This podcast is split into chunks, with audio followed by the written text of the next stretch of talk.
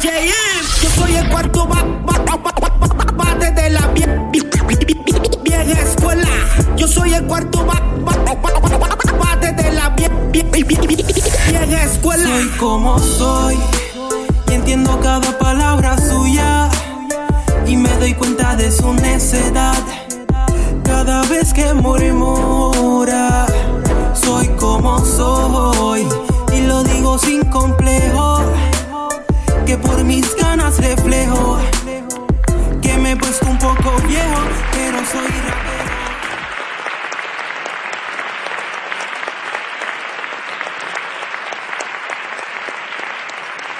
Saludos mi gente. Hoy vamos a hablar de un movimiento y una cultura llamada hip hop. En la década de los 80, esta cultura entretuvo a la juventud puertorriqueña en el idioma español. A estos años se le conoce como la época del underground. Según confirman los coleccionistas e historiadores, este movimiento del rap en español comenzó en las calles de mi lindo Puerto Rico, ¿qué te parece? Y trascendió al mundo entero. El hip hop no solo resaltó el talento de los raperos, sino que también les dio una carrera artística. Además, hizo parte de esa cultura a los DJs, bailarines, productores musicales y a un sinnúmero de profesionales que desde el principio creyeron en este movimiento. En los pasados 34 años he disfrutado de cada nuevo talento que nace, crece, promueve, convence y entretiene con su arte a su generación. Son estos seguidores los que no han dejado morir nuestro legado a la cultura hip hop. Y para hablar de cómo se produce esta música, cómo y dónde nace, he invitado a uno de los mejores productores que ha dado nuestra cultura. Vamos a darle una cordial bienvenida a Cookie, Cookie, Cookie, Cookie. El gran Cookie. Dímelo, Cookie. Sí, pero ¿cómo estamos? Todo Buenas- bien, mi hermano. eh, saludos a toda esa gente que nos está escuchando por aquí por el podcast. Seguro que sí. Eh, para los que no me conocen, yo soy Cookie, C-O-O, raya K-E-E. y mejor conocido en los barrios bajos como Don Galletini. Eh, raya. Pero en, en la familia pues me conocen como Tito. Así de complicado yo soy. Wow. Me conocen como... la- olvídate. Oye, quiero que sepa que estoy agradecido de tenerte en este episodio de Piro a lo Natural. Pues quiero darte las gracias por haberme invitado para esta entrevista, así que vamos allá. Ok, Cookie, yo quiero que tú comiences diciéndome cómo se crea un ritmo de hip hop. Bueno, pero depende de, del instrumento que tú estés usando. Ya hay gente que prefiere drum machine, que son las máquinas que tú le puedes añadir sonidos o ya tienen sonidos propios, o teclado. Hay gente que prefiere hacerlos con la boca, hacen beatbox, que eso lo Mm. hacían antes en los 80. Sí, sí, sí. Después de los Fat Boys para acá. Sí. O Doggy Fresh, pues todo el mundo hacía beatbox y había muchas canciones con eso, pero pues la gente usa drum machine ya con sonidos integrados como las Roland y eh, cosas así. Mm, Yo, yo así fue que yo empecé con drum machine con sonidos propios que ya tenían su, sus baterías, pero no tenían bajo ni, ni trompetas ni nada. Por eso hay gente que prefiere teclado. ok. Porque ya hay teclados que tienen sus baterías, pero ya tienen el piano también, tienen bajo, trompetas si le quieren poner, Sí, sí, sí. o violines. Pero que con un drum machine que ya tiene sonidos propios, pues no tienes que meterte con juntarlo, me imagino que con un teclado para hacer un buen ritmo, porque si no sería una batería solamente. Y así pues. Aunque una canción de Ron DMC que se llama Soccer MCs fue bien conocida y todavía Sí, suena la recuerdo. que, que era una batería nada más. No tenía bajo, no tenía trompeta, no tenía nada. Nada más que el drum. Y ellos rapeando. Wow, y estuvieron bien es un pegados. clásico. Pero eso no es lo que suena en la radio ahora mismo. Así mismo de Cookie. ¿Cuáles son los elementos que se toman en consideración a la hora de crear esa base? Bueno, cuando tú vas a hacer una base, pues necesitas obviamente la batería. Entonces, pues, una línea de bajo para acompañar la melodía que vas Ok. a usar. O sea que si la melodía tiene alguna trompeta o tiene violines o guitarra o piano, lo que sea, no sé si repetí piano, pero No, tranquilo. pues la cosa es que una buena línea de bajo pues puede acompañar eso. Entonces pues depende lo depende también la canción, porque si tú vas a hacer una canción que es triste, pues no vas a usar una guitarra eléctrica. Eso es O así. sea que depende del mood, de la- del tema, de la lírica, de lo que tú estás haciendo, para entonces tú hacer una buena pista que acompañe eso. Ujú. Tienen que combinar las dos cosas. Porque una canción buena tiene que ir mitad y mitad. Una pista buena y una letra buena. Si una de las dos es mala, pues la canción no es tan buena. Ok. Pues la cosa es que para hacer una buena base, pues tienes que escuchar la, la letra o si estás tú haciendo la música primero, pues es el feeling que tú tengas, porque hay veces que uno se levanta furioso y lo que quiere hacer es pista hardcore, así como que de esta raja, corta cuello. Tiraera. Pero hay veces que te sientes alegre y puedes hacer pistas con guitarra, violín, arpa o lo que sea. Pero es depende del mood. De- Eso es lo que yo te diría. Entiendo, brother. ¿De dónde sale el bombo, el snare, los clap y el hi-hat? Como te comenté ahorita, ya hay drum machines que tienen sus sonidos integrados y por lo general todos tienen eh, aplausos. Y el kicks, tienen snares y hi-hats. Pero si no, en los drum machine como el que yo uso, que es de sampler, pues tú tienes que buscar o librerías o CD, este, librería y o disco que puedes sacarlos de vini- discos de vinil, ahí sacar baterías, todo lo que necesites, los claps, hi-hat, kick, snare. Cuando digo kick es el bombo, por si acaso. No, no entiendes, no vaya a ser que le quieras dar una pata a la máquina. Aunque yo quería darle pata a la máquina cuando no está funcionando bien, pero no, no viene el caso. Oye, Cookie, eh, ¿tú conoces quién creó el hip hop? el hip hop como tal lo, se lo adjudican. Perdón, no me puedo usar esa palabra, pero De domingo, de domingo. es- creo que es la palabra correcta. Eso es así. A DJ Cool Herc, que era un DJ bien Mm. conocido allá en el Bronx. Ok. Porque él en un party de un house party que estaba haciendo para su hermana en back to school Mm. allá en el Bronx, pues empezó a, a mixear en el apartamento en el, donde ellos vivían. Entonces pues empezó a tirar la música y para ese tiempo en los 70s y eso los DJs lo que usaban era música soul y música funk para bailar dead y que eso era como que la música preferida Ok. y cada DJ tenía dos discos, pues lo que hacía él era que los breaks de cada canción, que era la parte como que era más pompia, como que Mm. tenían los mejores elementos para bailar, pues esas las, las extendía de un plato a otro. Mm. Y entonces pues ya de esa forma pues ya empezó a, a formarse lo que es hip hop. Lo de en el hip hop pues hay MCs que son maestros de ceremonia, que eso cuando el DJ estaba en pleno tocando así, pues el maestro de ceremonia lo que hacía era como que animar a la gente que estaba ahí en el, en el party. Mm. Y lo ponían a gritar cosas Sí, sí. para, para que ellos repitieran. Pues de un, un tiempo después, pues el MC empezó a hacer frases más largas y, y hacer rimas. Pues siguió haciendo como canciones.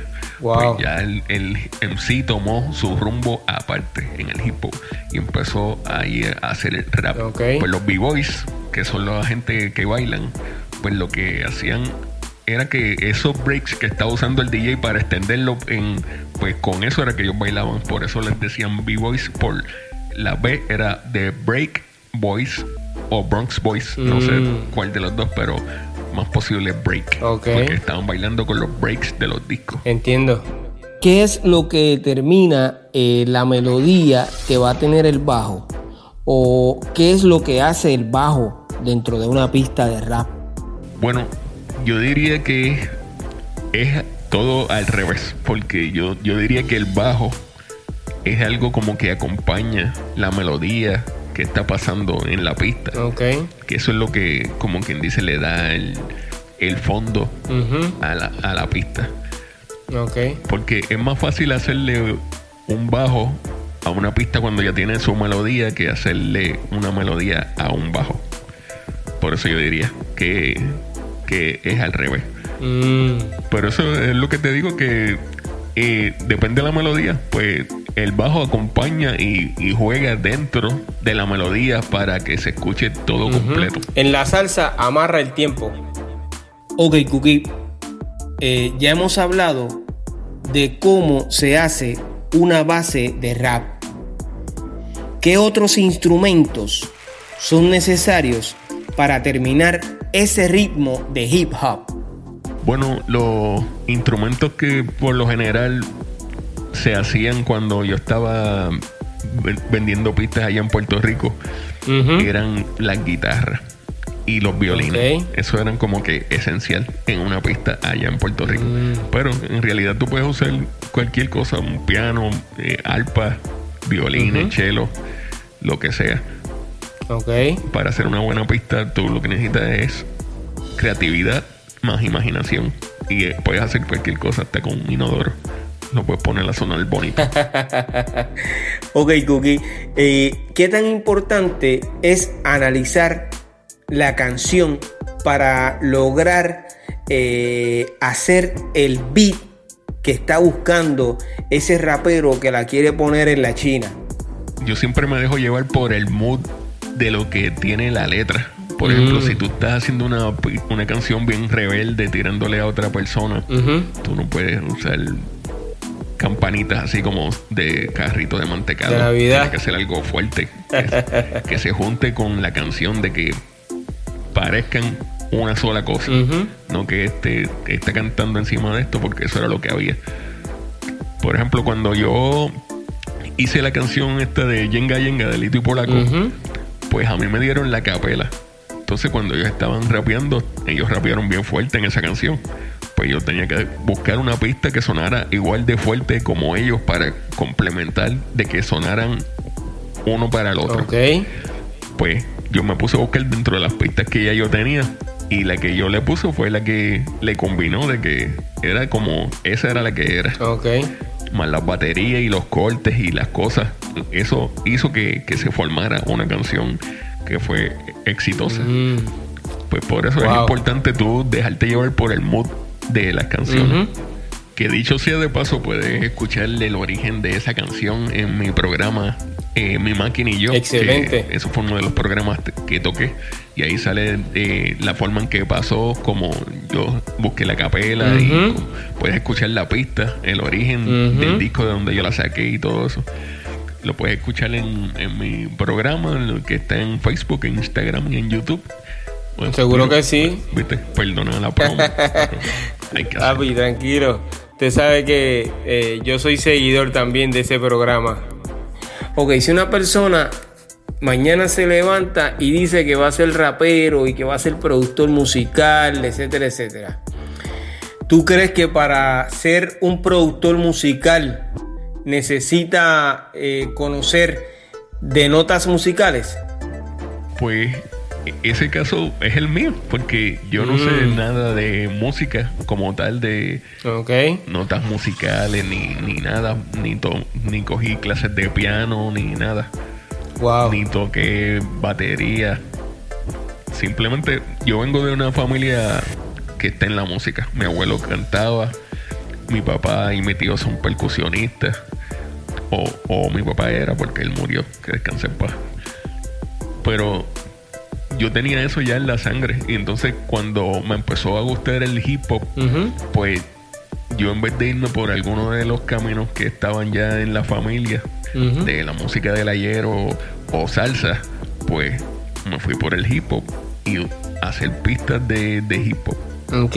Entonces yo toco las melodías a, a oído y el bajo lo toco de oído de yo me pongo los headphones porque yo no uso bocina yo uso los headphones para escucharlo mejor pero no un volumen alto que si no estaría sueldo ya este tiempo de tantos años eso es así estoy haciendo pistas desde los desde el 95 wow o sea que calcula wow. ya no, no te podría ni escuchar haciéndome las preguntas pero eso, yo no sé nada, nada de música. Yo lo que es a oído lo que yo he escuchado es...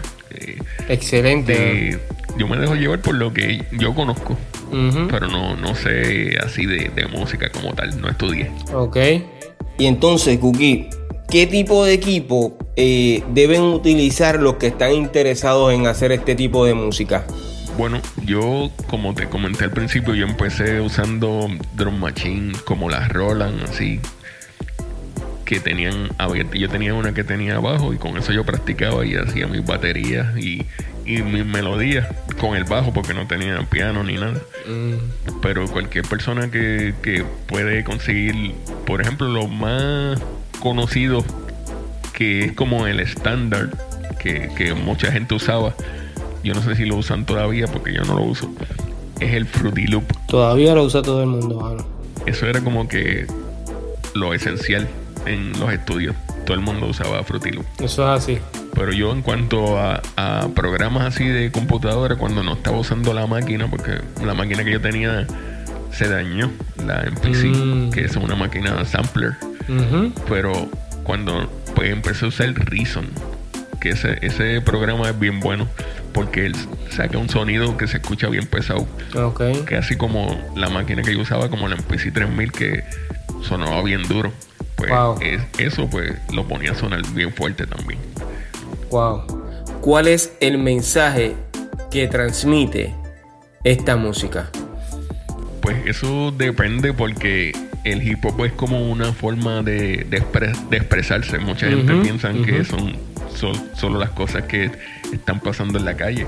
Pero yo, por ejemplo, a mí siempre me ha gustado hacer los, los hip hop así, rap de vacilón. Eso no es algo que está pasando en la calle, eso es algo para disfrutar, para que la gente se ría. Wow. Es depende. Como si tú quieres hablar de la calle, de a quien mataron en tu, en tu vecindario, pues es como la, antes la bomba y la plena eran como que las noticias de, de, la gente. Todas esas cosas así de mataron, cortaron a Elena o lo que sea, pues eso, Cierto. se supone históricamente dicen que eso pasó en verdad. Pero la gente pues lo hacía en mm. forma musical. Pues sí, eso es lo que yo diría del hip hop. Que es como una expresión libre. De que tú puedes decir lo que, lo que tú quieras. Puede ser que ofenda a la gente, puede ser que no pero casi siempre es para entretener, para informar, para impresionar, lo que sea. Tú sabes que existe una gran controversia por quién y cuál fue el primer rap en español a nivel mundial. Cookie, háblame un poquito de la historia, por favor. Bueno, eso es una pregunta bien complicada.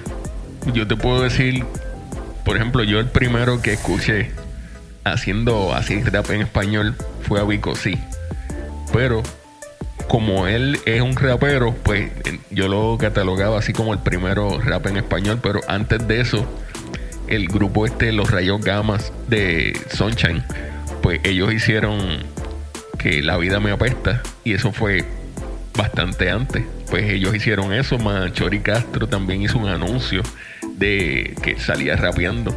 De ese yo no me acordaba mucho, pero el de Sunshine sí. Yo llegué a hablar con Sunshine y entonces yo le pregunté que, cuál fue su inspiración, que si él fue el primero. Y él me dijo que no, que Glenn Monroy lo hizo primero que él. Que Glenn Monroy, para los que no saben, pues es un artista de, de balada puertorriqueña. Entonces, pues, él hizo una canción que se llama No Finjas. Y esa canción, pues, tenía un rap dentro de, de la canción. Pues él yo traté de hablar con él, pero él, él me dijo que él lo hizo porque eso era lo que estaba pasando en el momento. Y entonces pues, pero después descubrí que había un, un grupo que, de Nueva York que se llama Min Machine, que lo hizo en el 81, que fue antes, un par de años más antes.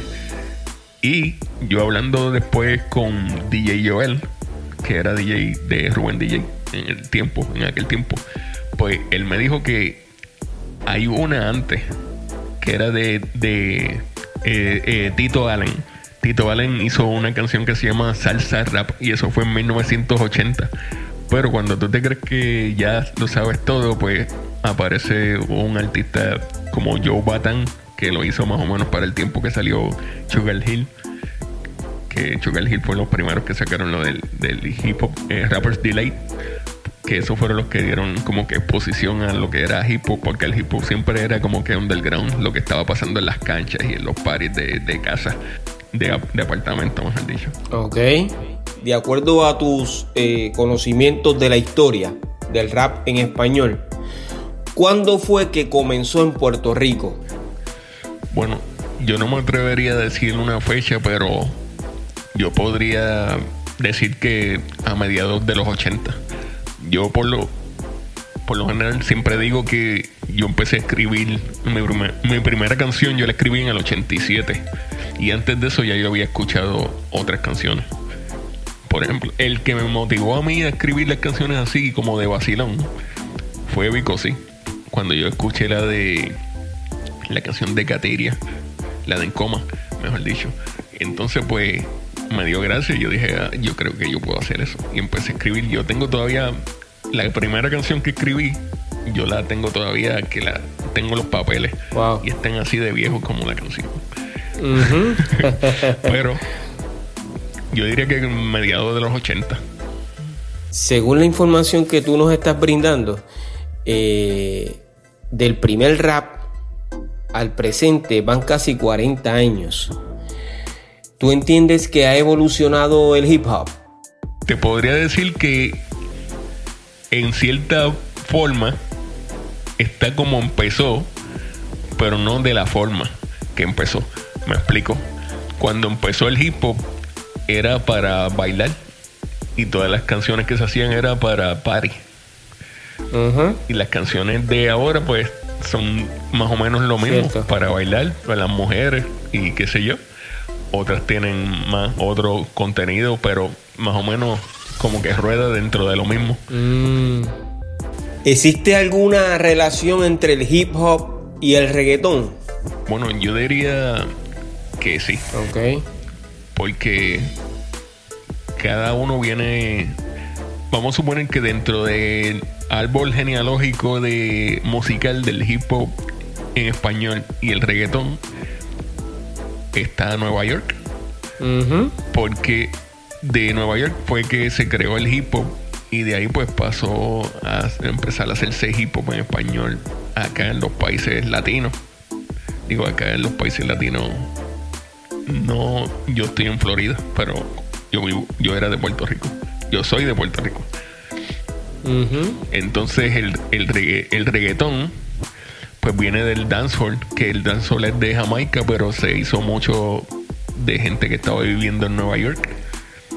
Y entonces de ahí pasó a Panamá, que pues, el reggae panameño es dancehall, que usaban las mismas pistas que usaban allá en Jamaica y en Nueva York. Y de ahí pasó a Puerto Rico, que se transformó en lo que es ahora reggaetón, que ya no se parece a lo que a cómo comenzó. Que ahora mismo el reggaetón es su propio género, ya no tiene que ver con dancehall. Ok. Oye, Gugi, te agradezco de todo corazón que hayas estado en este eh, tercer episodio de Piro a lo Natural. Para mí es un inmenso placer eh, haber contado con tu colaboración. Gracias de todo corazón, hermanito. Bueno, Piro, te doy las gracias por haberme invitado y, y coger este ratito aquí, que ya ha pasado bastante rato. A mí no me gusta hablar mucho, pero el que escuchó esta, esta entrevista dice, bueno, que mucho habla de este cookie. Dale un vasito de agua por lo menos. Pero le doy las gracias a la gente que estaban escuchando este podcast y, y apoyen el hip hop. El hip hop en español no se ha muerto. Eso es así. Todavía vive. Mientras yo esté vivo, va a seguir siendo hip hop. Seguro que sí, brother. Gracias y hacia adelante siempre, ¿ok? Pues saludos a todos. Escuchaban a uno de los expertos en hip hop. Su nombre artístico es Cookie y ha sido parte del éxito de muchos exponentes del hip hop. Como dato importante, en el año 2016, Cookie produjo la canción Clásico, con la cual logró reunir a los pioneros del rap en español en Puerto Rico. Gracias por seguir este podcast, Piro a lo Natural. Recuerda visitar mi blog a través de pirojm.com. Deja tu comentario en nuestras redes sociales y en las plataformas digitales. Yo soy Piro JM y este es el episodio número 3 de Piro a lo Natural. Oye, bomboncitos de menta para que se entretengan.